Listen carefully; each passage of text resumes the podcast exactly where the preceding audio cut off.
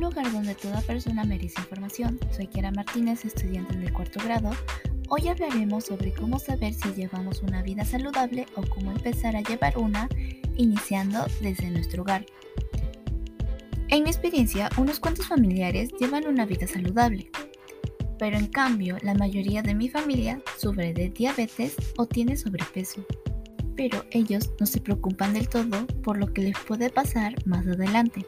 Pero entendiendo el tema sobre la vida saludable, quiero referirme a nuestra manera de vivir, o en otras palabras, el comportamiento de cada uno. ¿Cómo reconocemos si no llevamos una vida saludable? Si consideras que algunos de estos aspectos que voy a mencionar te identifican, es porque tenemos que cambiar nuestra rutina de salud. Por ejemplo, estos aspectos que afectan a la salud y a la calidad de nuestra vida son el consumo de sustancias tóxicas como el tabaco, el alcohol y otras drogas, el estrés, el sedentarismo por la falta de ejercicio o evitamos hacer ejercicio, no tener una dieta balanceada, la falta de higiene personal, el insomnio, ya sea causado por los aparatos electrónicos, o la falta de relaciones interpersonales afecta a la salud y a la calidad de vida.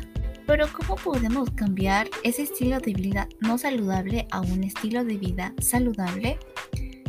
Primero, empezando desde nuestro hogar, promoviendo la convivencia, solidaridad y la tolerancia. Tener objetivos de vida y un plan de acción. Brindar afecto y mantener la inteligencia emocional y familiar. Tener acceso a la seguridad social, el autocuidado, mantener la autoestima y el sentido de pertenencia y la identidad, realizar actividades en el tiempo libre, mantener un estilo de vida saludable reducirá tus posibilidades de contraer una enfermedad coronaria o cardiovascular.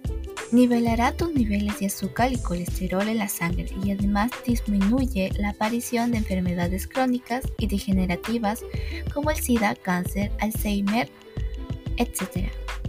Teniendo en cuenta y llevando a la reflexión ante todo lo dicho, me despido. Pero recuerden que estar sano depende de cada uno y del modo que uno cuida su cuerpo.